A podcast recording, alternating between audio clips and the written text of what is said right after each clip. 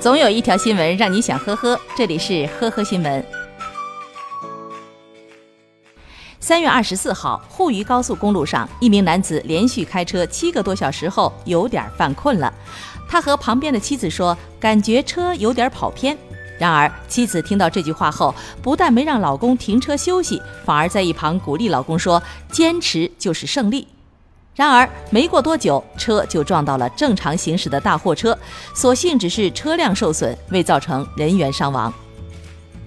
去年初，九零后男子小丁收到一条 QQ 好友的申请，对方自称田丽丽，是某部现役军人，还发来了本人的照片。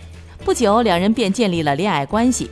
在田丽丽的哄骗下，小丁一家接二连三地通过发红包的方式给了她近三万元。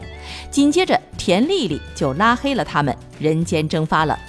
近日，田丽丽被民警抓获，这才发现她并不是什么军人，而是一名大妈。她发给小丁的照片全都是在网上下载的，完全不是同一人，全是虚假的。大妈本名叫刘某某，现年四十九岁，曾被当地公安机关处理。她开了一家理发店，去年初以现役女军人的身份和小丁网上聊天，目的就是为了获取信任，以实施诈骗。目前，刘某某因涉嫌诈骗被公安机关依法刑事拘留。近日，江苏江阴的一名黄衣女子多次横穿人行横道，遇到车辆还故意挡在车辆前面，严重影响交通正常进行。原来，这名女子的丈夫之前开车的时候未礼让行人被处罚。这名女子不服，认为机动车都不会礼让行人，才发生了这一幕。没想到自己在横穿人行道的时候，车辆纷纷让行，最终女子被处罚款两百元。三月二十号，辽宁沈阳的一家生鲜超市被骗子组团光顾。据悉，骗子选定要买的东西过后，先拿出一百元的整钱，让收银的孙师傅帮他找零。不过，就在孙师傅刚要碰到钱的瞬间，骗子马上找借口收了回去。